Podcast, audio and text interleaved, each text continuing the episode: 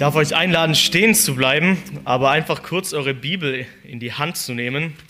Wir wollen jetzt gemeinsam am Anfang der Predigt im Stehen die Textlesung lesen zur Predigt. Und zwar dürft ihr eure Bibel aufschlagen im Römerbrief in Kapitel 8 und wir werden gemeinsam die Verse 26 und 27 lesen und anschließend möchte ich beten. Römer 8, die Verse 26 und 27. Ebenso aber nimmt auch der Geist sich unserer Schwachheit an, denn wir wissen nicht, was wir bitten sollen, wie es sich gebührt. Aber der Geist selbst verwendet sich für uns in unausgesprochenen Seufzern. Der aber die Herzen erforscht, weiß, was der Sinn des Geistes ist, denn er verwendet sich für Heilige gottgemäß.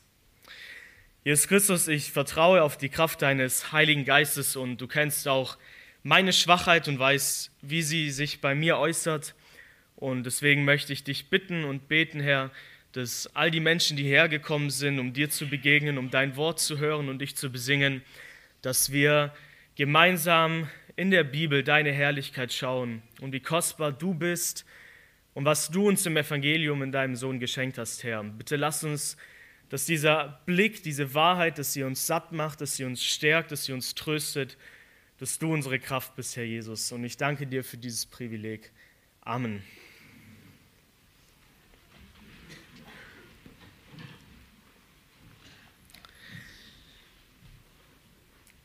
Was ist das Beste, das Gott einem Menschen schenken kann? Was ist die schönste, die größte, die kostbarste Sache, die Gott einem Menschen überreichen und geben kann. Es ist Wohlstand, finanzielle Unabhängigkeit.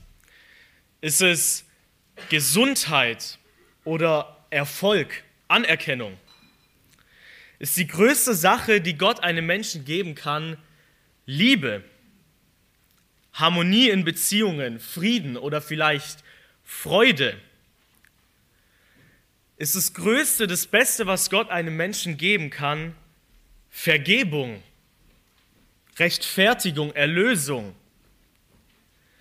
Oder ist vielleicht das Beste, das Größte, das Gott einem Menschen geben kann, der Himmel, die Herrlichkeit, das ewige Leben.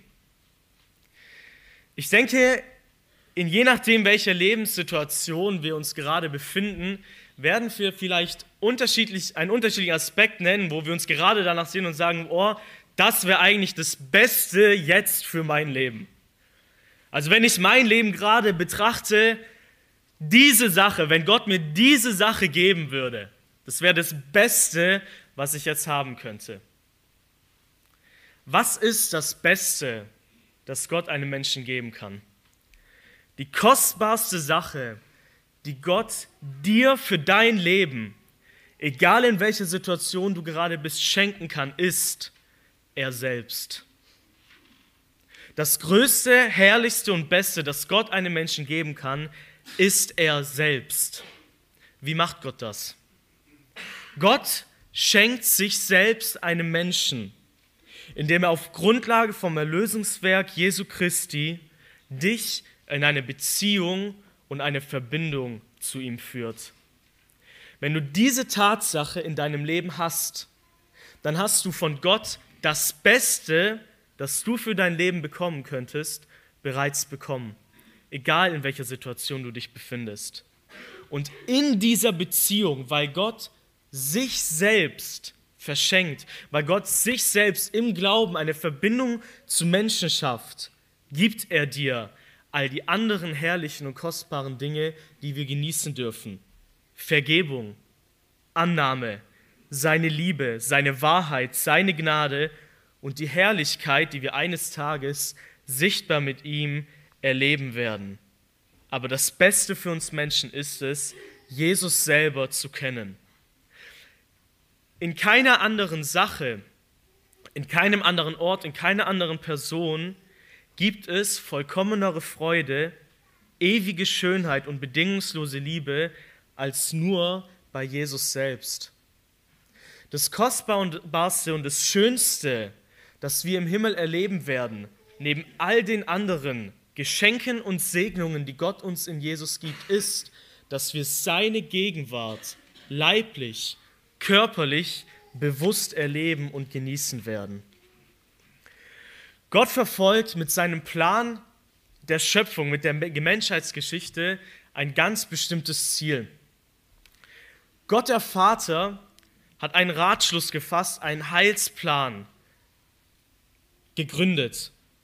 Und in diesem Heilsplan sendet er seinen Sohn, der stellvertretend für uns am Kreuz als vollkommenes Opfer stirbt. Mit welchem Ziel?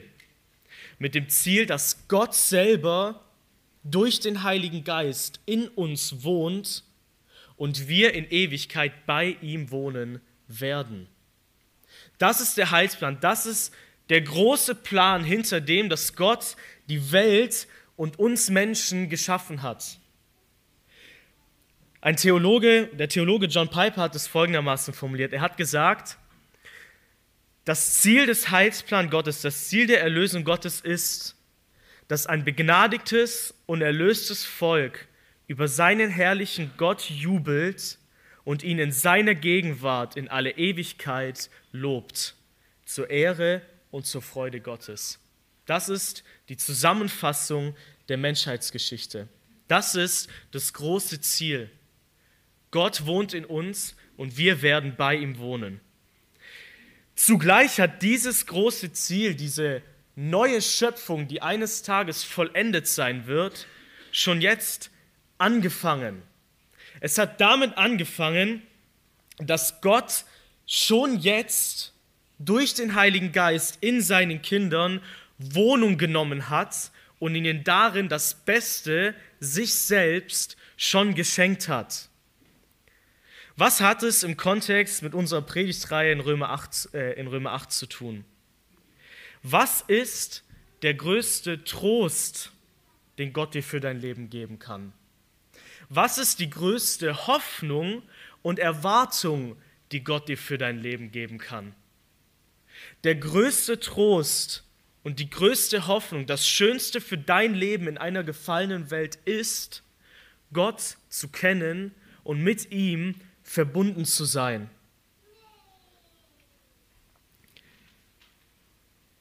Wer sorgt sich darum, dass unser geistliches Leben nicht erstickt? Wer sorgt sich darum, dass unser Glaube innerhalb der Schwierigkeiten aufrechterhalten wird? Wer sorgt sich darum, dass die Sünden in deinem Leben dich nicht, dein Glauben nicht zum Ersticken bringen? Wer kümmert sich darum, dass du in Schwachheit neue Kraft gewinnst, zur Ehre Gottes zu leben, dass du Leben und Frieden erfährst und dass du nicht von Sorgen übermannt wirst? Wer gibt dir die Gewissheit, als Kind Gottes von ihm geliebt zu sein? Und wer gibt dir die Garantie, dass du die Herrlichkeit auch erreichen wirst? Gott. Wie? Durch seinen Heiligen Geist. All diese Dinge, die so kostbare Perlen sind und die wir für das Leben in einer gefallenen Welt als Menschen unbedingt brauchen, weil es keinen anderen Trost im Leben und im Sterben gibt als diesen. Den schenkt Gott uns. Und wie hält er ihn in uns aufrecht? Wie hält Gott ihn in uns gewiss? Wie überzeugt und erinnert uns Gott daran?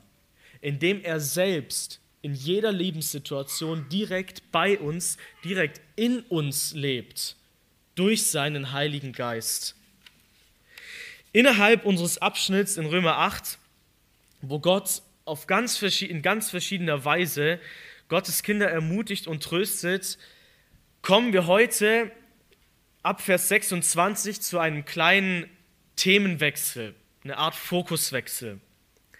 In den bisherigen Versen, Vers 18 bis 25, die wir in den letzten Predigten gemeinsam angeschaut haben, war der Fokus und den Blick, den Gott, äh, auf den, den Gott uns geben wollte, die Tatsache, was Gott für uns bereitet hat. Das war Anliegen und Fokus der Verse 18 bis 25. Gott hat uns eine Perspektive gegeben, was uns im Himmel, was uns in der Herrlichkeit durch Jesus Christus er zu erwarten hat und hat uns diese Sachen vor Augen gemalt, damit wir in einer gefallenen Welt Hilfe und Trost erfahren. Der Fokus, der jetzt aber ab Vers 26 beginnt, ist weniger die Tatsache, was Gott für uns bereitet hat, sondern wer Gott für uns ist. Es geht nicht mehr einfach um den Ort und die Herrlichkeit, die Schönheit, die wir erleben werden, sondern es geht jetzt verstärkt um die Person, die wir erleben werden und die Person, die uns dorthin bringt und die Person, die die Grundlage dafür geschaffen hat, damit wir das alles überhaupt erleben und erreichen können.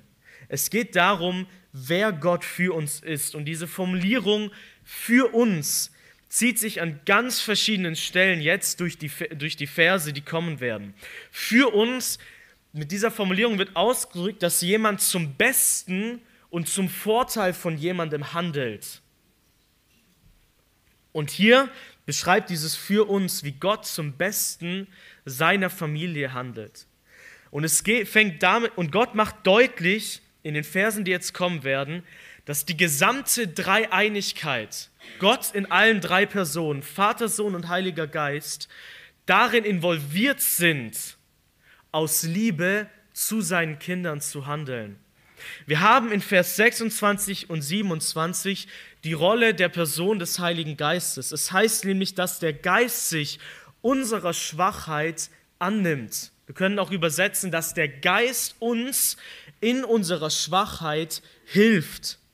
Und es heißt am Ende, dass der Geist sich für uns verwendet. Und es wird sogar nochmal in Vers 27 wiederholt, dass der Heilige Geist sich für die Heiligen verwendet. Das heißt, Gott, der Heilige Geist, ist, wir werden entdecken, welche Aufgabe der Heilige Geist übernimmt. Gott, der Heilige Geist, ist aktiv dabei, dir als seinem Kind in deiner Schwachheit zu helfen und sich dafür zu verwenden, dass es dir gut geht. Nach der Perspektive Gottes, was gut für dein Leben ist. Aber nicht nur Gott, der Heilige Geist, ist in Verwendung und er ist für die Kinder Gottes, sondern der Vater selbst. In den Versen 28 bis 30 wird der Ratschluss Gottes, dieser Plan vor Grundlegung der Welt, von der Berufung an von dem Zuvorerkennen bis zur Herrlichkeit zusammengefasst. Und dann heißt es in Vers 31, was sollen wir hierzu sagen, wenn Gott für uns ist, wer gegen uns? Das bezieht sich auf Gott, den Vater, der den Ratschluss geplant hat. Und sagt, wenn dieser Vater, wenn dieser Gott so ein gutes Ziel für seine Kinder im Ziel hat, und wenn er so souverän ist, das durch die Menschheitsgeschichte umzusetzen, wenn er für uns ist, wer kann gegen uns sein? Wer kann uns in ernster Weise ewige Probleme bereiten? Niemand. Und ganz am Ende kommt er dann ab Vers 34 dazu, dass er, nachdem er das Wirken des Heiligen Geistes, den Plan des Vaters beschrieben hat, kommt er dann ab Vers 34 zum Werk, zum Erlösungswerk des Sohnes Jesus Christus. Und dann heißt es in Vers 34, Wer ist es, der verdamme? Christus ist es, der gestorben, ja noch mehr, der auferweckt worden ist, der auch zu Rechten Gottes ist, der sich auch für uns verwendet. Jesus Christus, der Sohn Gottes, sitzt zu Rechten des Vaters. Er herrscht und regiert. Und wofür gebraucht er seine Macht? Er gebraucht sie zum Besten seines Volkes. Er gebraucht sie, dass sein Volk geheiligt wird und in seiner Herrlichkeit eines Tages ankommen wird. Die gesamte Dreieinigkeit Gottes ist am Wirken, am Handeln, um seinen Heilsplan umzusetzen. Gott selbst in allen drei Personen ist gerade jetzt aktiv dabei, dass sein begnadigtes und erlöstes Volk über seinen herrlichen Gott jubelt und dass wir ihn in alle Ewigkeit zu seiner Freude ehren und loben. Gott ist jetzt gerade darin dabei. Und der Fokus, den unsere Verse für heute, Vers 26 und 27, als Trost Gottes für unser Leben in der gefallenen Welt erwähnen, ist die Hilfe, die Gott uns durch den Heiligen Geist zuteil, zuteil werden lässt. Der Heilige Geist, der eine ganz bestimmte Aufgabe im Heilsplan Gottes übernimmt. Paulus knüpft in Vers 26 mit einem ebenso den neuen Abschnitt an den vorherigen Abschnitt an. Und damit schafft er sozusagen eine Verbindung. Er will etwas deutlich machen. Ebenso heißt, so wie das davor eine Hilfe, eine Auswirkung ist, so ist das, was jetzt kommt, was der Geist tut für uns, eine Hilfe. Was ist dieser Zusammenhang, diese, diese Verknüpfung?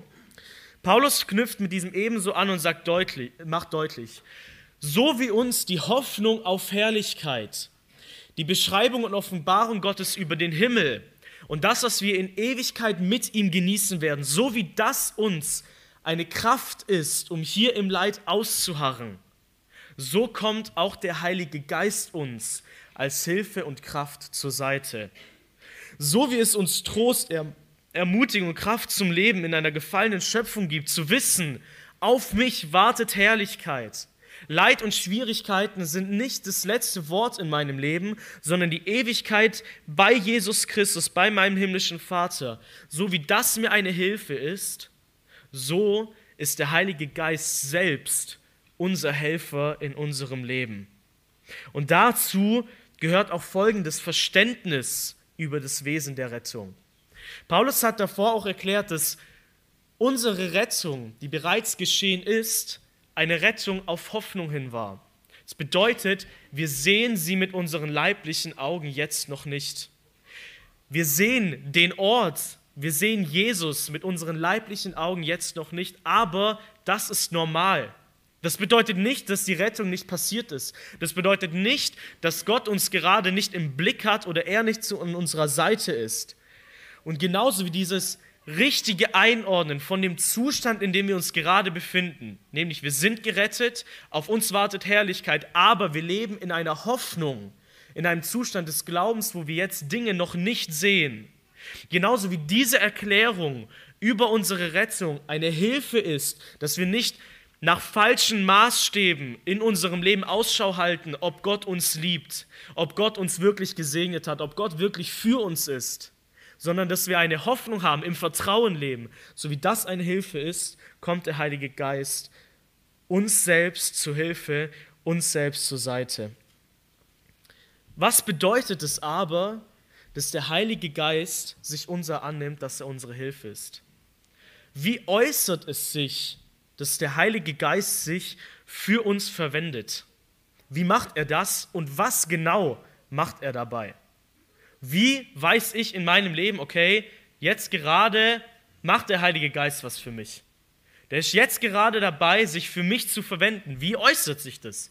Manchmal stehe ich auf und bin traurig, manchmal bin ich ängstlich, manchmal bin ich sorgenvoll, manchmal sündige ich, sogar oft, manchmal streite ich. Und gerade jetzt dabei ist aber der Heilige Geist, der sich in dem Moment für mich verwendet. Wie wird das in unserem Leben deutlich?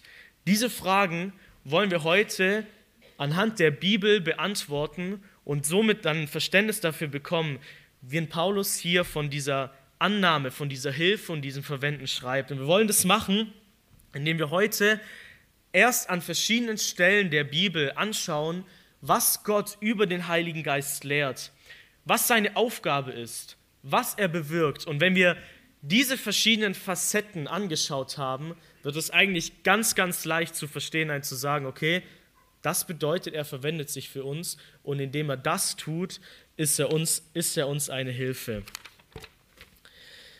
Wir feiern heute die Tatsache, dass wir in Jesus unter einem neuen Bund leben. Wir feiern heute zusammen das Abendmahl. Ist uns bewusst, dass der Heilige Geist eine der grundlegendsten Segnungen des neuen Bundes ist? Die Tatsache, dass der Heilige Geist in unserem Leben als Helfer, als Tröster, als Beistand, als Lehrer, dass er in unserem Leben in all diesen Aspekten wirkt, ist etwas, das nicht zum alten Bund gehört. Im alten Bund warst du komplett auf deinen Willensentschluss, auf deine Vorsätze, auf deine Anstrengungen angewiesen, Gott zu ehren, neuen Mut zu gewinnen, Jesus Christus in der, Gefall, äh, Gott in der, in der gefallenen Schöpfung nachzufolgen. All diese Aspekte lagen allein auf deinen Schultern. Dass der Heilige Geist in uns wirkt, uns zu etwas befähigt, uns an etwas erinnert, uns Gewissheit über etwas schenkt, ist etwas Neues, das wir allein durch Christi Blut haben. Es gehört nicht zum alten Bund, sondern allein zum neuen Bund. Im alten Bund warst allein du dafür verantwortlich, wie du lebst, wie du Kraft bekommst und ob du am Ziel ankommst. In Jesus Christus sind wir von dieser Art zu leben aber frei gemacht. In Römer Kapitel 7, Vers 6, Römer Kapitel 7, Vers 6 finden wir folgende Aussage und es wird auch durch eine Formulierung deutlich, wie sehr der neue Bund oder das Neue im Bund an den Heiligen Geist geknüpft ist. Ich lese einmal Römer Kapitel 7, Vers 6 vor. Jetzt aber sind wir von dem Gesetz losgemacht, da wir dem gestorben sind, in dem wir festgehalten wurden, sodass wir in dem Neuen des Geistes dienen und nicht in dem Alten des Buchstabens. Was sagt Paulus hier? Paulus macht hier einen Kontrast. Er redet hier von dem Gesetz, von dem wir losgemacht worden sind, dem wir gestorben sind, das nicht mehr für uns gilt, nach dem Prinzip wir nicht mehr leben müssen, nach dem Werke und dann bekommst du Segen oder Fluch. Und er verbindet das Gesetz damit, dass er sagt, es ist das Alte des Buchstabens. Sachen, Anforderungen, die außerhalb von dir niedergeschrieben sind und die du befolgen musst. Und im Kontrast zu diesem Alten des Buchstabens, zum Gesetz, zum alten Bund, stellt er jetzt das Neue. Was ist das Neue? Es ist das Neue des Geistes, in dem wir dienen. Es ist das Neue, dass der Heilige Geist uns befähigt und begleitet, während wir Gott dienen. In beiden Bündnissen ging es darum, dass Gott gedient wird. In beiden Bündnissen geht es darum, dass du ein Leben führst, das Gott ehrt. Der krasse Unterschied ist aber, im Neuen des Geistes, im neuen Bund, kümmert sich Gott selbst darum, dass dieses Ziel erreicht wird. Aber dieses Neue des Geistes ist mehr als nur die Befähigung, etwas zu tun. Wenn wir vom neuen Bund reden und dem Wirken des Geistes, haben wir, und das hat, das hat seine Berechtigung, ganz oft diesen Fokus zu sagen, okay, aus Jeremia 31, Hesekiel 36, am Ende von 5. Buch Mose, wo Gott die Beschneidung des Herzens beschreibt, dann geht es immer darum, dass der Geist Gottes Gesetz in unser Inneres legt und uns zu etwas befähigt. Und das ist richtig. Das ist wahr. Der Heilige Geist hat diese riesengroße Aufgabe, uns zu befähigen, Gott zu ehren und ihn zu lieben. Aber im Neuen des Geistes zu dienen, ist nicht nur zu etwas befähigt zu sein, sondern etwas bestätigt zu bekommen, nämlich Gewissheit. Gewissheit, dass ich schon jetzt, in dem, wie ich gerade lebe, ewig von Gott geliebt bin. Schon jetzt die Bestätigung, dass ich nicht nur die Chance habe, vielleicht in den Himmel zu kommen, sondern die Gewissheit, dass ich dieses Ziel definitiv erreichen werde. Dass ich eine lebendige Hoffnung habe, die mich nicht enttäuschen wird. In Römer Kapitel 5, Vers 5, ihr dürft noch mal ein bisschen zurückblättern. Dort heißt es, die Hoffnung der Herrlichkeit Gottes im Zusammenhang, die wir aufgrund seiner Gnade haben, die Hoffnung aber beschämt nicht. Warum? Denn die Liebe Gottes ist ausgegossen in unsere Herzen durch den Heiligen Geist, der uns gegeben worden ist. Im Kontext hier geht es nicht darum, dass der Heilige Geist sich dazu befähigt, Gott und deinen Nächsten zu lieben. Das ist nicht der Fokus hier. Ja, auch. Es hat, es hat seine Berechtigung, diese Stelle dafür zu zitieren, dass der Heilige Geist uns befähigt zu lieben. Worum geht es hier in, in dem Kontext? Es geht in dem, in dem Kontext darum, durch Trübsale auszuharren, dass sich der Glaube als bewährt erweist und diese Bewährung unsere Hoffnung groß werden lässt, die uns nicht enttäuscht, nämlich dass wir sie definitiv erreichen werden. Und wie bestätigt der Heilige Geist das in uns? Dass er die Tatsache, dass Gott uns liebt, in unsere Herzen ausgegossen hat. Das ist, das ist der, der Fokus, den Paulus dir deutlich machen wird. Die Hoffnung wird, beschämt, wird dich nicht beschämen. Du wirst sie erreichen. Gott ist kein Lügner. Gott wird dich nicht aufgeben. Warum? Sein Heiliger Geist hat seine Liebe in dein Herz gegossen. Weißt du, dass Gott dich liebt? Das ist eine Segnung des neuen Bundes. Unter dem alten Bund habe ich niemals die Gewissheit, dass Gott mich definitiv so liebt, wie ich bin. Kannst du es bitte nochmal sagen? Gerne. Unter dem alten Bund habe ich nicht die Gewissheit, dass Gott mich liebt. Habe ich nicht. soll Siri auch hören. Das gehört zum neuen Bund. Unter dem Alten des Buchstabens weiß ich nie, hat es gereicht? Komme ich dort an? Wird es passen? Ist es, ist es okay für Gott, wenn er mich anschaut? Freut er sich über mich? Aber wann habe ich das? Unter dem neuen Bund. Der Heilgeist befähigt und er bestätigt uns diese Tatsache. Römer Kapitel 15, Vers 13. Römer Kapitel 15, Vers 13. Das ist so, das ist ein Vers, der hat so viele Facetten, den, kannst, den kann man gefühlt in jeder Predigt dieser Reihe zitieren. Und heute möchte ich uns auf eine weitere Nuance aufmerksam machen. Dort steht, der Gott der Hoffnung aber erfülle euch mit aller Freude und allem Frieden im Glauben, damit ihr überreich seid in der Hoffnung durch die Kraft des Heiligen Geistes. Es steht hier, dass Gott ein Gott der Hoffnung ist. Bei Gott gibt es keine Situation, in der ich nicht Hoffnung spenden kann. Auch nicht in einer gefallenen Welt. Und es heißt, dass Gott uns jetzt mit etwas erfüllt. Also Gott gibt uns etwas. Er gibt uns Freude und Frieden. Wie? Im Glauben. Das heißt, indem er uns das Vertrauen auf Christus groß macht. Das Vertrauen darauf, wer Christus ist, was er für uns getan hat, gibt er uns die Freude, die wir brauchen in einer gefallenen Welt, im Leid, gibt er uns die Gewissheit des Friedens, unserer Beziehung zwischen ähm, unserer Beziehung zu Gott, dass Gott nicht zornig auf uns ist, dass in Christus keine Verdammnis mehr auf uns wartet. Ein Frieden im Herzen, der Verstand übersteigt. Das gibt Gott uns im Glauben. Aber wodurch? Wer, wie macht Gott es? Durch die Kraft des Heiligen Geistes. Die Aufgabe des Heiligen Geistes ist es in deinem Leben erstens, deinen Glauben aufrechtzuerhalten. Es heißt hier Freude, Frieden im Glauben und das alles, also wie haben wir Freude und Frieden? Das haben wir im Glauben. Das haben wir im Vertrauen auf das, was Gott gemacht hat und wer er ist. Und diese Aspekte durch die Kraft des Heiligen Geistes. Es ist seine Kraft, der dir den Glauben schenkt, nährt und bewahrt. Und es ist seine Kraft, die dir dann im Glauben die Freude und den Frieden gibt, den du brauchst. Die Aufgabe des Heiligen Geistes ist dir, Kraft zu geben für dein Leben hier auf dieser Erde. Das macht Gott. Er nimmt sich deiner Schwachheit an. Er verwendet sich für dich. Warum? Auf mich selbst gestellt habe ich nicht immer Freude.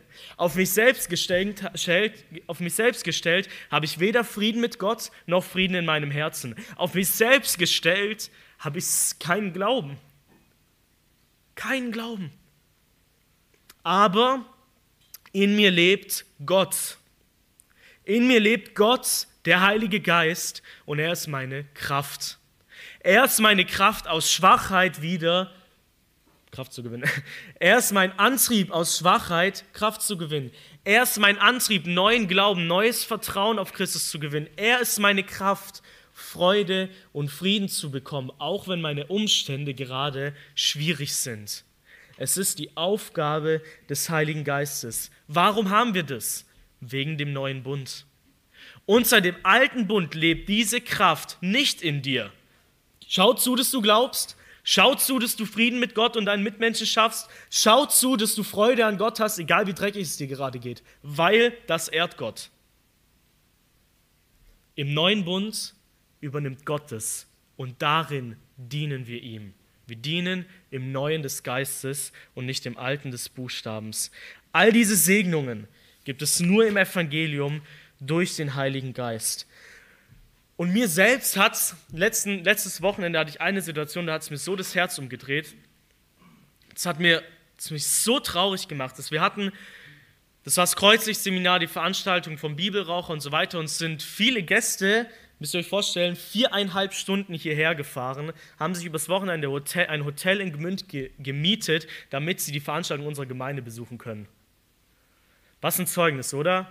Für uns ist so, oh, steht so viel an, diesmal komme ich nicht. Die fahren fünf Stunden hierher mit Kindern, weil sie sagen, was ich hier höre, macht mein Herz so satt. Und dann habe ich mit einem, einem, einem Mann gesprochen und sie kommen aus einer, sind aus einer Gemeinde dort, die so gesetzlich und streng ist. Und er hat es beschrieben, er sagt, er kennt eine Person, die ist schon etwas älter, die ist so fleißig dabei, die Bibel zu lesen. Die ist so eifrig dabei, anderen Menschen frei heraus auf der Straße von Jesus zu erzählen. Und er sagt, wenn ich diese Person frage, wenn Jesus heute kommt, bist du dabei? Dann sagt sie, ich weiß es nicht. Ich weiß es nicht, weil heute habe ich weniger Bibel gelesen als gestern. Es, ist doch, es gibt doch nichts Schrecklicheres als so zu leben als so, oder? Schrecklich, schrecklich, schrecklich. Ich mache all diese Sachen für Jesus und dann weiß ich nicht einmal, ob ich Gott selbst überhaupt an meiner Seite habe. Ich weiß nicht einmal, ob ich dann bei ihm sein werde. Es gibt nichts Grauenvolleres, als so in einer Religion zu leben. Seine Freizeit, seine Eifer, seine Gedanken, seine Energie reinzustecken und dann nicht einmal Heilsgewissheit zu haben. So traurig. Und wisst ihr, was mich daran so traurig auch gemacht hat, ist, es ist doch der Job des Heiligen Geistes, das zu geben, oder? Das heißt, wenn du da sitzt und auf die Frage, wenn Jesus jetzt kommt und du dich nicht darauf freuen kannst, du nicht sagen kannst, ich habe seine Erscheinung liebgewonnen. Das lehrt uns die Schrift. Die Glaubenden sind diejenigen, die seine Erscheinung liebgewonnen haben. Das heißt, sein Wiederkommen mit Freude, mit Liebe empfangen können. Wenn du nicht darauf mit Ja antworten kannst, gibt es zwei Möglichkeiten. Erstens, und das wird das Dramatischste, du bist kein Kind Gottes. Du hast den Heiligen Geist einfach nicht.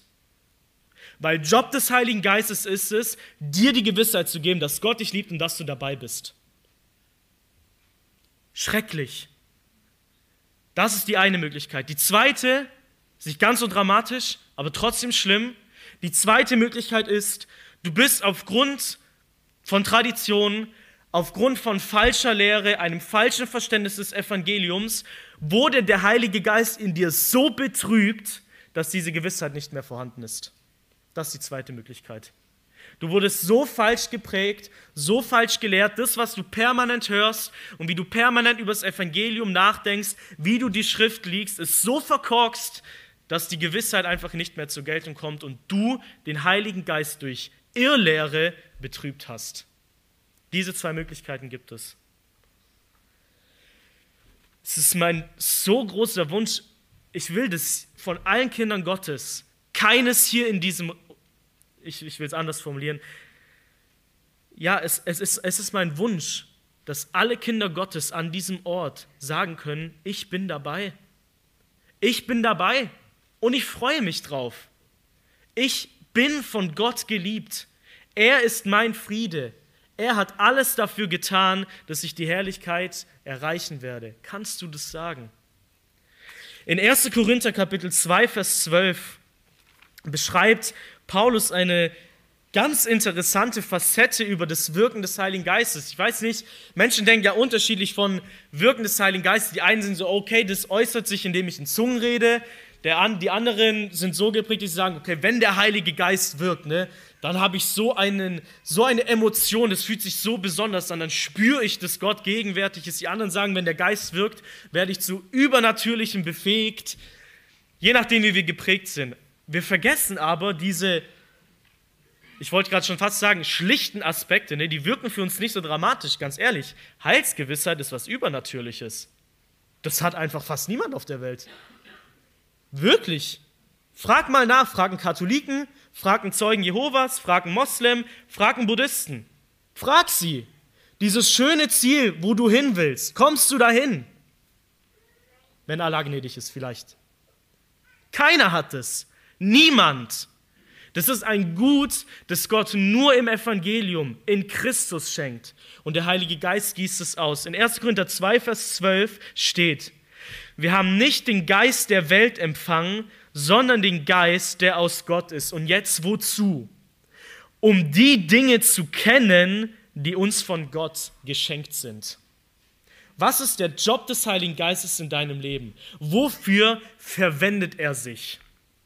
Dass du permanent daran erinnert wirst, was Gott dir in Christus geschenkt hat, welche Herrlichkeit auf dich wartet, wie Gott über dich denkt, weil er seinen Sohn gegeben hat. Das ist übernatürliches Wirken des Heiligen Geistes, sein Wunder. Dafür hat Gott ihn dir gegeben, damit du erkennst, verstehst, glaubst, was uns von Gott geschenkt ist. Jesus Christus hat die Jünger an ganz verschiedenen Stellen über den Heiligen Geist gelehrt. Und vor allem im Johannesevangelium wird, ah, ich habe eine Sache ausgelassen, ähm, vor allem im Johannesevangelium ähm, wird an drei Stellen in ausführlicherer Weise etwas über den Heiligen Geist gelehrt. Ich will noch was, noch was anmerken zu dem, was ich in Römer gesagt habe, weil das ähm, aus meiner Sicht wichtig ist. Und zwar in Römer 15 das wird uns gleich helfen bei einer Erklärung zu Johannes 3. Haben wir darüber gesprochen, dass wir, dass der Gott der Hoffnung uns Freude und Frieden im Glauben gibt durch die Kraft des Heiligen Geistes. Diese Dinge zu erfahren und darin zu leben, bedeutet im Friedensreich zu leben. Diese Dinge zu erfahren, Freude und Frieden im Glauben, Kraft des Heiligen Geistes, bedeutet es jetzt schon im Reich Gottes zu leben. Begründung, Römer 14, Vers 17. Denn das Reich Gottes, jetzt kommt eine Definition, ist nicht Essen und Trinken, sondern, was ist das Reich Gottes? Gerechtigkeit, Friede und Freude im Heiligen Geist. Sagt, worin äußert sich das Reich Gottes auf dieser Erde? Wie manifestiert es sich? Wie wird dieses Friedensreich, das mit Christi Geburt angebrochen ist, wie wird es deutlich?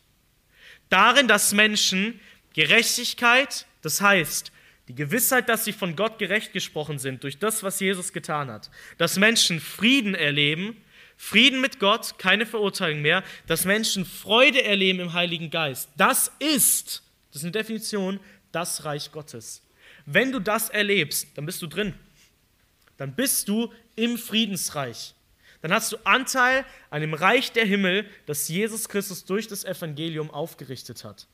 Warum diese Erklärung nochmals Hinweis? In Johannes 3, einer der ersten großen Passagen, wo Jesus Christus etwas über den Heiligen Geist lehrt, nennt er folgende Aspekte, die der Heilige Geist macht. Ich habe vorhin diese Dreigliederung erwähnt. Der Vater plant die Erlösung, er fasst den Ratschluss, der Sohn führt sie aus, indem er stellvertretend für, sie, für uns stirbt. Und der Heilige Geist wendet sie auf das Volk Gottes an, damit wir diese Tatsache glauben und dieses Ziel auch definitiv erreichen. Das sind die Aufgaben innerhalb des Heilsplans Gottes von allen drei Personen. Und hier finden wir, ich würde fast sagen, den ersten Aspekt, den der Heilige Geist macht, wenn er diese Erlösung anwendet. Und zwar in Johannes 3, Vers 3 steht folgendes. Jesus antwortete und sprach zu ihm, wahrlich, wahrlich, ich sage dir, wenn jemand nicht von neuem geboren wird, so kann er das Reich Gottes nicht sehen. Es geht hier noch gar nicht mal darum, Anteil daran zu haben. Später in Vers 5 heißt es, wenn jemand nicht aus Wasser und Geist geboren wird, kann er nicht in das Reich Gottes eingehen. Das heißt, der Geist muss die Wiedergeburt schenken, er muss die neue unser Herz verändern, unser Denken verändern, damit wir Anteil daran haben, damit wir es glauben. Aber der Geist ist nicht nur am Wirken, damit wir eingehen und Anteil daran haben, sondern nach Vers 3, der Geist ist am Wirken, damit ich das überhaupt sehe. Was bedeutet es? Der Geist muss wirken, damit ein Mensch überhaupt erkennt, ich brauche das. Es gibt diese Tatsache, es gibt das Reich Gottes. Ich meine, das sehen wir ja nicht auf dieser Erde. Deswegen interessieren sich auch viele nicht dafür. Der Geist muss die Wiedergeburt schenken. Und was passiert dann? Der Mensch sieht, das brauche ich. Was brauche ich? Ich brauche Gerechtigkeit, ich brauche Freude und ich brauche Frieden von Gott durch das, was Jesus Christus getan hat. Und der Geist wirkt an Menschen, damit sie diese, die, diese Tatsache überhaupt sehen, als Wahrheit anerkennen, wahrnehmen können. Andere Menschen sehen nicht, wie herrlich Jesus ist. Wenn du anderen Menschen von Jesus erzählst, das ist eine historische Figur, ein Vorbild, ein Redner, sonst irgendetwas, ein Märtyrer. Nur ein Kind Gottes sieht die wahre Kostbarkeit und Schönheit von Jesus und dem, was er uns gibt. Warum? Der Heilige Geist gibt es uns, dass wir es sehen können. Und der Heilige Geist nach Vers 5 gibt es uns, dass wir dort eingehen können. Das heißt, Anteil daran haben, diese Dinge erleben können nach dem Prinzip von schon jetzt und noch nicht. Und Jesus führt es weiter aus. Und im Johannesevangelium finden wir im Kapitel 14 und in Kapitel 16 in ausführlicher Weise Aspekte, die Jesus Christus über, das, über den Heiligen Geist gelehrt hat. Und ich finde auch hier an dieser Stelle den Zusammenhang wieder höchst interessant. Ich habe vorhin anhand vom Römerbrief aufgezeigt, dass dieses Wirken des Geistes, also die Befähigung und die Bestätigung zum neuen Bund gehört. Es ist etwas, was im alten Bund nicht vorhanden war und auch immer noch nicht vorhanden ist, sondern allein im neuen Bund. Was macht Jesus vor Johannes 14? Er führt den neuen Bund ein. Der Kontext ist, dass Jesus das letzte Passa mit den Jüngern feiert, wo er sagt, dies ist der neue Bund in meinem Blut. Er erklärt ihnen und sagt, dass er sein Blut jetzt vergießt. Und er hat sozusagen, das ist die, die letzte Zeit mit ihnen, wo er sie lehrt. Und worüber beginnt er jetzt, sie ganz viel zu lehren? Über den Heiligen Geist. Auf Grundlage des neuen Bundes, was Christus durch sein Sühnopfer ermöglicht, verkündigt er ihnen aber auch, was der Heilige Geist daraufhin auf dieser Grundlage tun wird. Und Jesus nennt eben Johannes 14 und 16 verschiedene Aspekte. Und ich finde es Übrigens, die Bibel hängt zusammen. Das ging mir irgendwie in der Vorbereitung. Ähm, so, hey, wow, das steht ja da so und das macht er ja da so wieder auch. Und äh, ja, fand ich einfach interessant. Also nochmal Römer 8, Zusammenhang. Worum geht es? Es geht um eine zukünftige Herrlichkeit, die auf uns wartet, während wir hier auf dieser Erde Leid und Schmerz, Sorgen, Seufzen und Angst erleben. Das ist der Zusammenhang im Römerbrief. Und dann kommt eben die, der Trost Gottes mit dem Blick auf die Herrlichkeit und dem Wirken des Heiligen Geistes. Paulus hat vom Besten gelernt. Paulus hat von Jesus gelernt. Schaut mal, wie die Lehre über den Heiligen Geist anfängt. In Johannes 14 sagt Jesus, Euer Herz werde nicht bestürzt. Jesus leitet es damit und sagt, warum sage ich jetzt das, was ich sage? Ich will, dass euer Herz nicht erschüttert wird. Ich will, dass ihr innerlich eine Gewissheit und eine Hoffnung haben könnt. Und was sagt er, um diese Hoffnung groß zu machen? Er sagt, ihr glaubt an Gott, glaubt auch an mich. Also erinnert sie, okay, es hängt mit dem Glauben zusammen, ein festes Herz zu haben. Im Glauben haben wir Freude und Frieden, ein nicht erschütterndes Herz durch die Kraft des Heiligen Geistes. Und dann lehrt Jesus weiter und was sagt er? In dem Haus meines Vaters sind viele Wohnungen. Wenn es nicht so wäre, hätte ich es euch gesagt. Das ist sehr freundlich, denn ich gehe hin, euch eine Stätte zu bereiten. Wenn ich hingehe, euch eine Stätte bereite, so komme ich wieder und werde euch zu mir nehmen, damit wo ich bin, auch ihr seid. Worin erinnert Jesus Christus seine Jünger daran, damit sie nicht ängstlich und bestürzt sein müssen? An die zukünftige Herrlichkeit. Er sagt, ich gehe hin, um was zu machen? Eine Villa, was richtig Gutes. Ich bereite euch Wohnungen. Ich bereite euch einen Ort, an dem ihr leben könnt, an dem ihr es genießen könnt. Und wisst ihr, was das Besondere ist? Ich werde euch zu mir nehmen, damit wo ich bin, auch ihr seid. Was ist das Ziel der Schöpfung? Gott wohnt in uns und wir wohnen, uns bei, wir wohnen bei Gott. So beschreibt auch die Offenbarung des Neuen Jerusalem. Der, neue, der Ort auf dem neuen Himmel, der neuen Erde, wo Gott selber bei seinem Volk wohnt. Und daran erinnert Jesus, an diese zukünftige Herrlichkeit und sagt, ich werde euch zu mir nehmen, damit ihr bei mir seid. Und jetzt kommt er aber darin rüber und ähm, in, ab Vers 15 und 16 beginnt er die Lehre über den Heiligen Geist. Und ich möchte an diesen Versen einfach ein paar Anmerkungen geben. Das ist heute, seht es heute bitte einfach als ein, ich meine, wie will man in 45 Minuten beschreiben, okay, das ist der Heilige Geist, so fertig.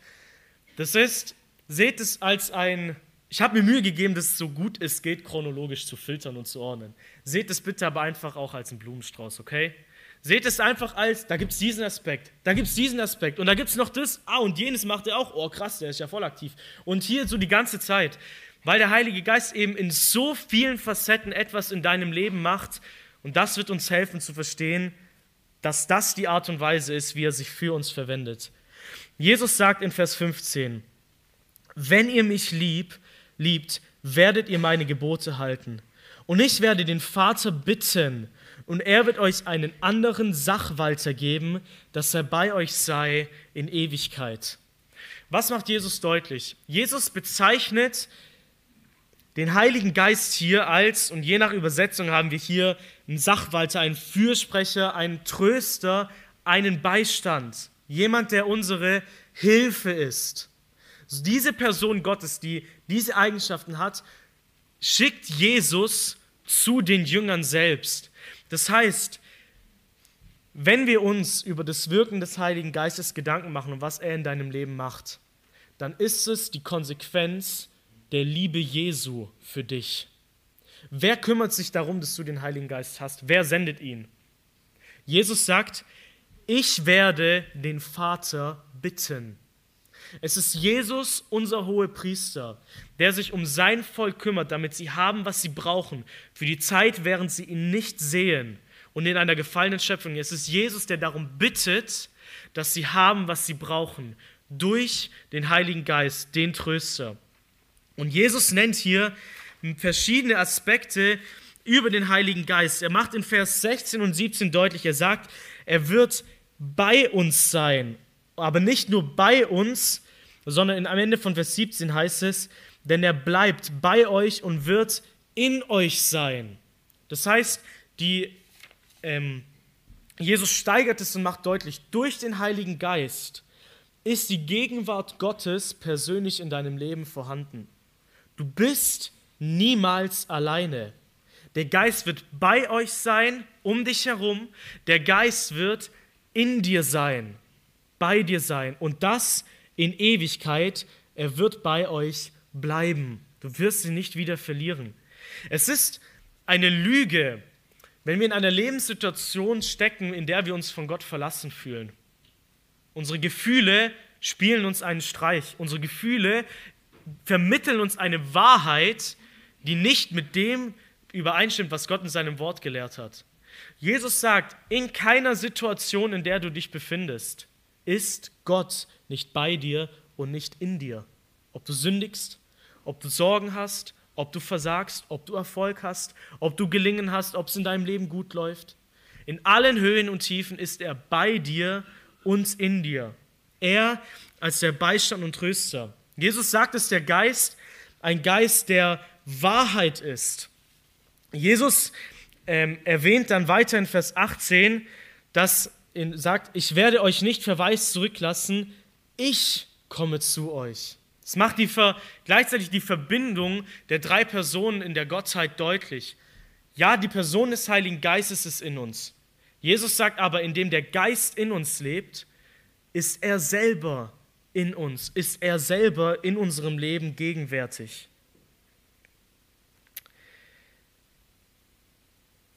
Vers 19. Noch eine kleine Zeit und die Welt sieht mich nicht mehr. Ihr aber seht mich, weil ich lebe, werdet auch ihr leben. Was macht Jesus hier doch deutlich? Er sagt, die Welt sieht mich nicht mehr, aber ihr seht mich. Was macht er hier durch den Heiligen, durch den Heiligen Geist deutlich? Wir hatten es vorhin, dass man ohne den Heiligen Geist das Reich Gottes nicht sehen kann und auch nicht eingehen kann. Die Welt sieht Christus nicht, ihr aber seht mich. Das heißt, indem der Heilige Geist in uns wohnt, hält er uns die Perspektive der Gegenwart und Herrschaft Jesu, das, was er ist und gerade tut, aufrecht. Die Welt sieht es nicht, ihr aber seht mich. Weil er den Heiligen Geist gibt, heißt es, weil ich lebe, werdet auch ihr leben. Der Geist hält unser geistliches Leben zur Ehre Gottes aufrecht. Und das erwähnt er nachher in Vers 23 am Ende. Er sagt, wir, der Vater und er, werden zu ihm kommen und Wohnung bei ihm machen. Das heißt, jetzt in uns wohnen. Ich möchte nochmal weiterlesen, Vers 26 und 27. Der Beistand aber, der Heilige Geist, den der Vater senden wird in meinem Namen, der wird euch alles lehren und euch an alles erinnern, was ich euch gesagt habe. Frieden lasse ich euch, meinen Frieden gebe ich euch, nicht die, die die Welt gibt, gebe ich euch. Euer Herz werde nicht bestürzt und sei auch nicht furchtsam. Jesus greift diese, dieses Anliegen, diese Tatsache noch einmal auf und sagt, sein Wunsch für uns ist, dass wir nicht bestürzt sind, dass wir nicht erschüttert sein müssen oder ängstlich sein müssen. Und er sagt, er gibt uns deswegen seinen Frieden. Wodurch? Durch den Heiligen Geist. Wer kümmert sich in deinem Leben darum, dass du in deinen Sorgen an Gottes Kraft erinnert wirst? Wer gibt dir Gottes Frieden, dass dein Herz wieder zur Ruhe kommt und nicht bestürzt sein muss? Wer macht es? Gott macht es durch seinen Heiligen Geist. Das ist sein Auftrag. Deswegen hat Gott Wohnung in dir genommen, um, Jesu, um seinen Frieden, meinen Frieden, dir ins Herz, ins Leben, in diese Welt zu geben.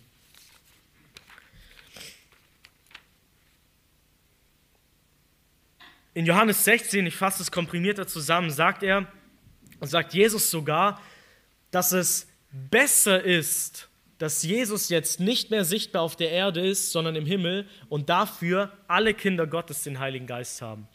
Ich weiß nicht, ob wir uns dafür entschieden hätten. Für uns wäre es okay, lieber wäre Jesus jetzt leibhaftig noch da und wir könnten ihm halt hinterher pilgern, wir würden ihn sehen, wahrnehmen, erleben können.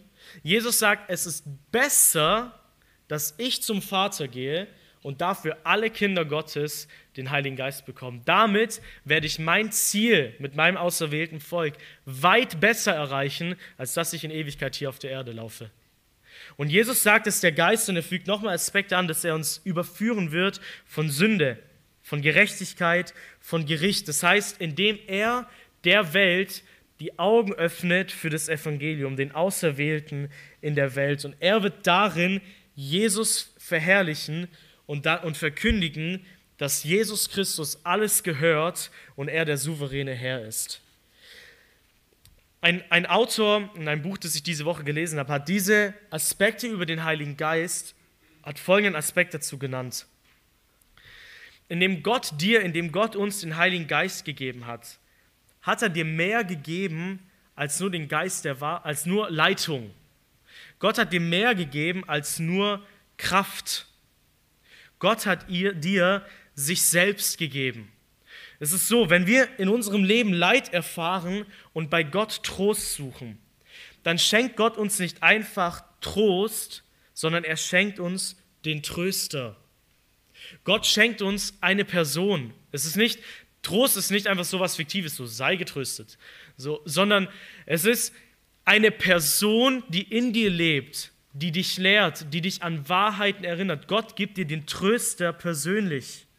Wenn wir im Leben in einer Situation sind, in der wir Leitung brauchen, Hilfe brauchen, Dinge zu entscheiden, eine Entscheidung, die wir treffen müssen, dann schenkt Gott dir nicht einfach irgendwie fiktiv Führung, sondern er schenkt dir den Führer, den Leiter. Er schenkt dir sich selbst, die Person des Heiligen Geistes. Wenn wir Urteilsvermögen brauchen, gibt uns Gott den Geist der Weisheit. Wenn wir Kraft brauchen, gibt Gott uns nicht einfach Kraft, sondern gibt uns den Geist der Kraft. All diese Aspekte in unserem Leben, dass wir Trost erfahren, dass wir Leitung erfahren, dass wir Kraft erleben, das haben wir, weil Gott in uns lebt. Es ist eine Person, die sich aktiv, Gott selbst, der sich aktiv um uns kümmert. wenn, wir, wenn wir Liebe brauchen, wenn wir Freude brauchen, Frieden, Freundlichkeit, Selbstbeherrschung, wie gibt Gott das? Gott gibt dir nicht einfach Liebe, Selbstbeherrschung. Er gibt dir sich selbst, seine Person, er gibt dir den Heiligen Geist, der diese Dinge in unserem Leben Wirklichkeit werden lässt. Wir können uns so vorstellen. Wir können folgendes Bild über das Gebet haben. Wir können es uns so vorstellen zu sagen, wenn wir Gott, von Gott Hilfe brauchen, wenn wir von Gott Beistand brauchen, dann haben viele Menschen sozusagen das Bild, als ob wir zur Bank gehen und dort Geld abheben. So, jetzt brauche ich das, diesen Betrag, okay, heute ein bisschen viel Kraft, also 10.000 Euro hier, ähm, das brauche ich heute. Also gehe ich hin, heb das ab. Die Perspektive die aber Gott uns durch den Heiligen Geist gibt. Gott gibt uns nicht einen Geldbetrag, sondern er hat uns die Bank geschenkt. Versteht ihr den Unterschied? Gott gibt dir nicht einfach nur jetzt die Auszahlung eines Betrages, sondern er hat dir die ganze Bank gekauft. Er hat alle Konten, alles, alle Ressourcen, alle finanziellen Mittel, die es gibt, die es braucht, gegeben. Nicht einfach nur einen kleinen Check, den du immer wieder einlöst. Gott hat dir alles gegeben, was wir zum Leben auf dieser Erde brauchen, indem er sich selbst dir und mir gegeben hat. Jesus lehrte viel über den Heiligen Geist und er hat durch die Apostel diese Lehre vom und über den Heiligen Geist, Geist nochmal weiter ausgeführt. Und deswegen haben wir die ausführlichste Lehre über den Heiligen Geist nicht in den Evangelien, sondern in den Briefen. Das Kapitel dass die meisten Details, dass am, die meisten Aspekte und am ausführlichsten über den Heiligen Geist lehrt, ist Überraschung Römer Kapitel 8.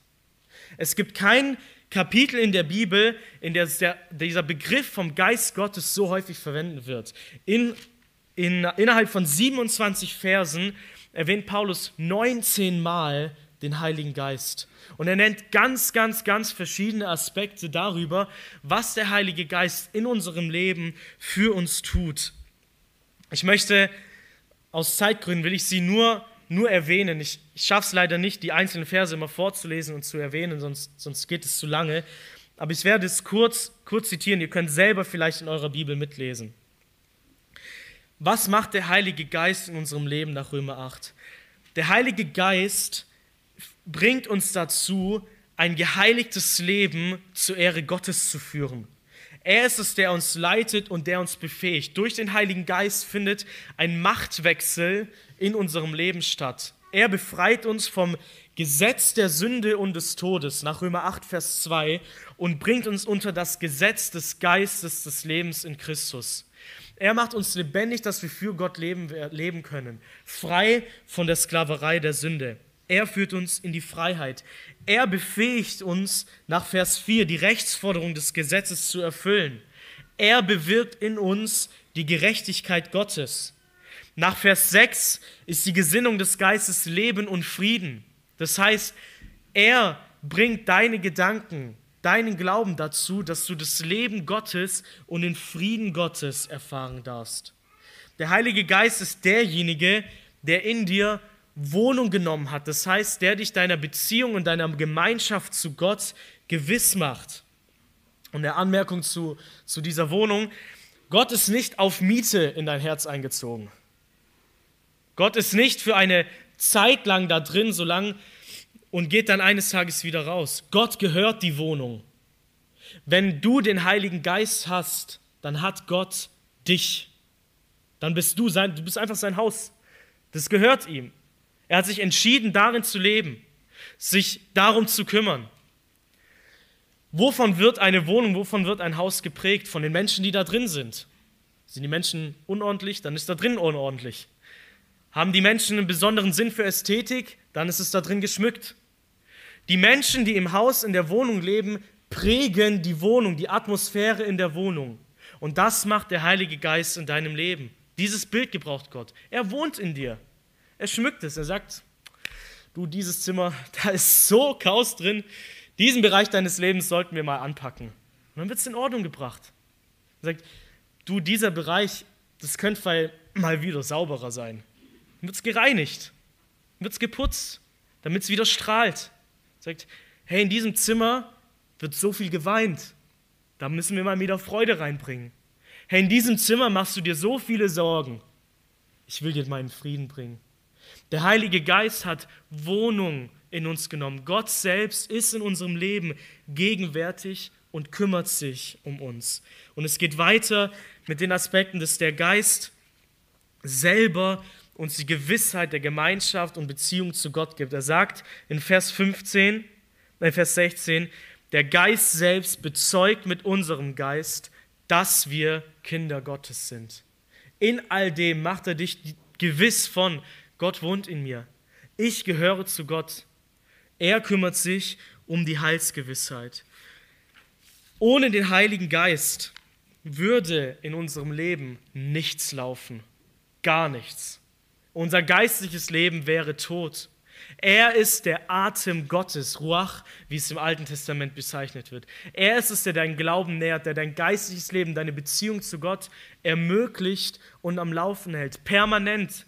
Egal, ob du es spürst oder nicht. Wir leben im Glauben und nicht im Schauen. Er kümmert sich um uns, denn auf uns selber gestellt sind wir schwach. Und das ist nach Römer 26 und 27. Warum brauchen wir den Geist? Es heißt, der Geist nimmt sich unserer Schwachheit an. Und Schwachheit ist, dass wir all diese Dinge, von der Befähigung, der Bestätigung, all diese Dinge selber nicht produzieren können, sondern dass wir seine Hilfe brauchen. Wir leben in einem unerlösten Leib, in einer gefallenen Welt. Wir erleben Schwachheit, aber dieser Schwachheit nimmt sich der Geist Gottes an. Dieses Annehmen bedeutet, er, ist, er kommt, um beizustehen. Er kommt, um beim Tragen zu helfen. Das macht der Heilige Geist in, in, deinem, in deinem Leben. Und er macht es in einem ganz konkreten Aspekt. Diese Schwachheit wird in Vers 26 konkretisiert darauf, dass Gott, äh, Gott hier schreibt, denn wir wissen nicht, was wir bitten sollen, wie es sich gebührt. Er sagt, diese Schwachheit für uns äußert sich in einem ganz bestimmten Aspekt, nämlich in unserem Gebetsleben. Nicht in der Tatsache, wie regelmäßig und wie oft wir beten, sondern in der Ratlosigkeit, dass wir nicht immer ganz exakt beten können, was das Notwendige jetzt in der Situation ist. Ein Mensch ist krank, bete ich um Heilung oder bete ich, dass er Kraft hat, es auszuhalten? Was bete ich? Es geht um, ich habe die Sehnsucht nach einem Partner in meinem Leben. Bete ich jetzt die ganze Zeit dafür, dass Gott mir endlich einen Partner schenkt oder bete ich, dass Gott mir die Kraft gibt, vielleicht zu erkennen, dass ich die Gabe der Ehelosigkeit habe? Was bete ich? Wir kommen in einer gefallenen Schöpfung in unserem Leben an ganz, ganz viele Situationen, wo wir einfach nicht wissen, was wir beten sollen, so wie es jetzt dem Willen Gottes entspricht. Wir können allgemeine Dinge an vielen Stellen formulieren, aber der Trost ist der folgende. Auch wenn wir nicht wissen, was wir bitten sollen, betet jemand für dich, der Heilige Geist. Wenn, wenn wir in einer schwierigen Situation sind und jemand kommt zu uns und sagt, ey, ich bete für dich. Und das war nicht das Gebet, das er schon gesprochen hat, sondern der macht es dann auch wirklich. Er geht dann wirklich auf die Knie und betet für dich. Was löst es in uns aus? Das tröstet, oder?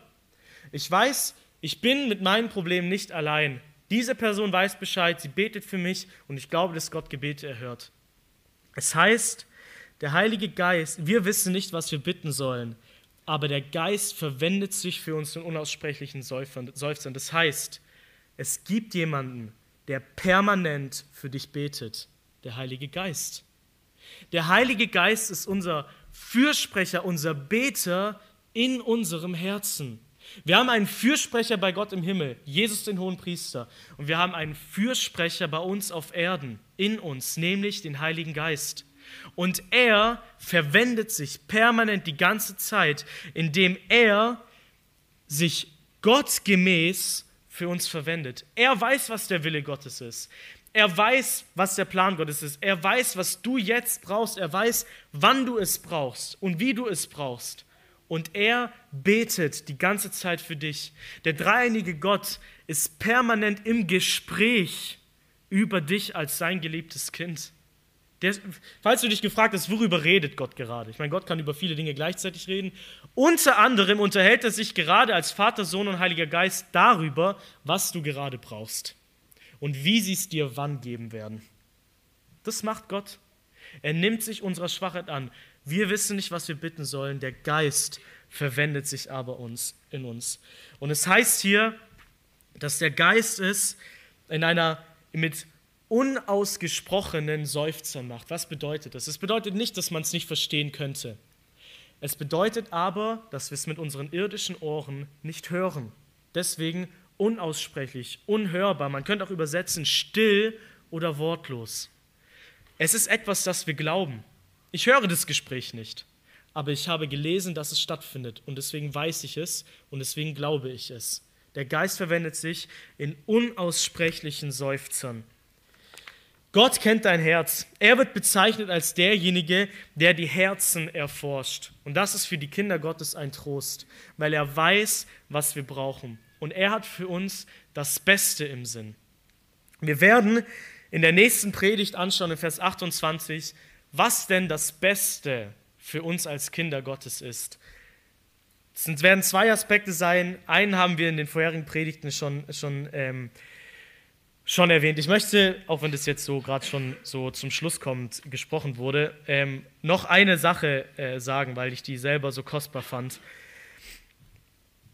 Wir haben in Römer 8 verschiedene Gruppierungen, die seufzen. Das heißt, die eine Last zu tragen haben. Wir haben die Aussage, dass die Schöpfung seufzt, weil sie sich nach der Verwandlung, nach der neuen Schöpfung sehnt. Wir hatten die Aussage, dass wir als Kinder Gottes, während wir die Hoffnung haben, seufzen, weil diese Zwischenzeit ein Kampf ist und oft schwer ist. Und jetzt kommt etwas so Tröstendes. Es heißt, dass jetzt noch jemand seufzt, nämlich Gott selber. Es heißt, der Geist verwendet sich für uns in unausgesprochenen Seufzern. Warum? Nicht, weil Gott eine Last zu groß ist, nicht, weil Gott eine Last zu schwer ist, sondern weil er dein Seufzen zu seinem Seufzen macht. Weil er deine Situation zu seiner Situation macht. Weil in der Wohnung das, was passiert, auch mit dem Heiligen Geist passiert. Er ist mittendrin. Und er sagt, er seufzt mit uns. Er hat Mitgefühl und Anteil an unseren Nöten. Unsere Seufzen, Seufzer werden zu seinen Seufzern, die er vor den Vater bringt und für uns im Gebet einsteht. Was ist das Beste, das Gott dir in deinem Leben geben kann? Das Beste, was Gott dir für dein Leben in der gefallenen Schöpfung geben kann, ist er selbst und hat es dir auf Grundlage vom Erlösungswerk Jesu durch den Heiligen Geist gegeben. Du hast im Heiligen Geist Gott selber und damit alles, was du brauchst. Danke für eure Geduld, danke für das Zuhören und ich würde gerne noch zum Abschluss beten.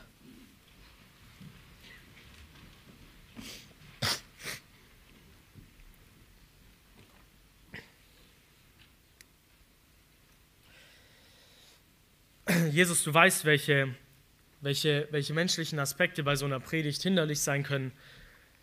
Und ich bitte dich deswegen einfach, dass du vergessen lässt, was, was vielleicht menschlich nicht gut war, aber dass deine Wahrheit, dass wir im Kopf behalten, dass deine Wahrheit gut ist und dass dein Evangelium kostbar und schön ist und dass du für uns bist als Vater, Sohn und Heiliger Geist und dass du dich unserer annimmst und dich für uns verwendest, Herr Jesus. Danke, dass du unser Tröster bist, unser Helfer und dass du es durch deinen Heiligen Geist schenkst. Amen.